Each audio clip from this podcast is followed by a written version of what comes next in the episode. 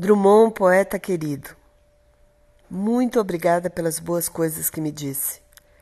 Tenho sempre muita saudade de você e espero sempre que um dia a gente possa conversar longamente, de corpo presente. Como seria bom!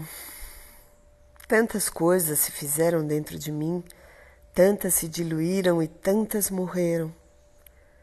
Cresci e mastiguei minhas raízes como era preciso. Tenho procurado tanto, Carlos. O que escrevo sempre me parece pequeno, pretensioso e inútil, mas continuo. E continuo também a amar a gentes, a acreditar como se tivesse nascido logo agora, nesse instante.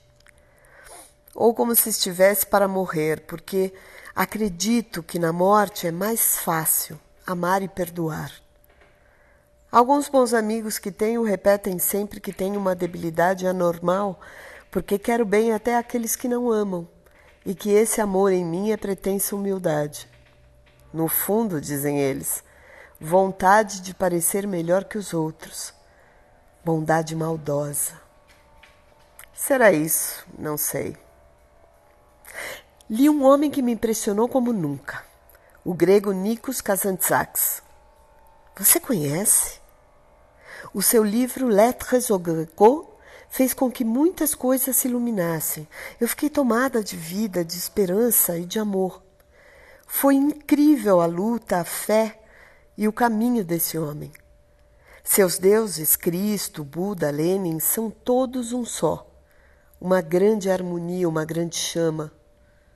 O anjo, ele diz, nada mais é do que um demônio enriquecido e a mais torturada das criaturas de Deus é Lúcifer. E se você perguntar quem é o filho pródigo pelo qual o pai mata um belo e gordo carneiro, ele dirá Lúcifer. Ai, Carlos, o homem é de arrepiar os cabelos e tudo mais. E o mais maravilhoso, ele é poeta dos mais altos. Ainda não consegui o livro de poemas, mas dizem por aí que é a mais bela poesia acontecida. Carlos, escreva para mim. Sei que você é ocupada, etc., mas é preciso que a gente se fale um pouco, algumas vezes, para matar a saudade.